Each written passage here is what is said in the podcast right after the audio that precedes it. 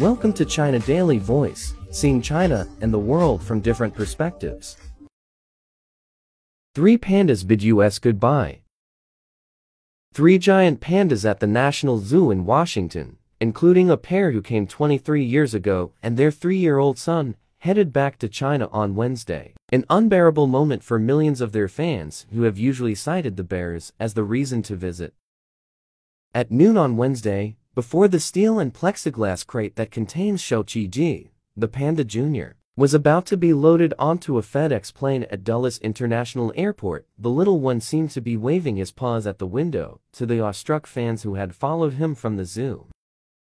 Three zoo staffers, including assistant curator of giant pandas Laurie Thompson, an animal and a supervisory veterinary medical officer traveled with the trio, along with the bonanza of the panda's favorites, about 220 pounds of bamboo, 8 pounds of leaf eater biscuits, 6 pounds of apples, and even a pound of cooked squash.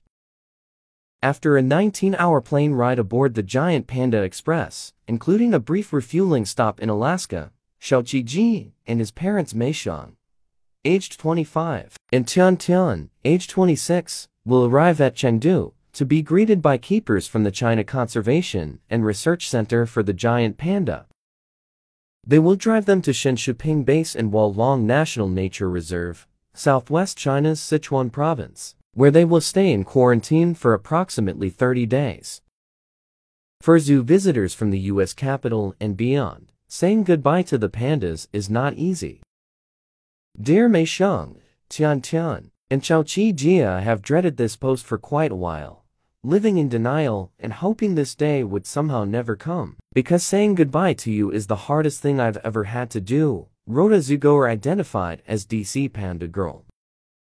You may never know it, but you have given me so much over the years. You gave me a reason to smile, to laugh, and to find joy. Even in some of my darkest moments, you provided comfort and support in a way that humans simply could not. The letter continued. Brandie Smith, director of the Smithsonian's National Zoo and Conservation Biology Institute, said that as the family of three departed for their new home in China, they've left behind a tremendous legacy in Washington, D.C. It is exciting and humbling that people around the world have followed these pandas, shared in our joys, and rooted for our success, Smith said. As this chapter of our giant panda program closes, we remain committed to the conservation of this species and look forward to continued collaboration with our Chinese colleagues. Asked how to cope with the situation of having an empty panda habitat at the zoo, Smith said she would immediately think about the future, working with colleagues to bring pandas back.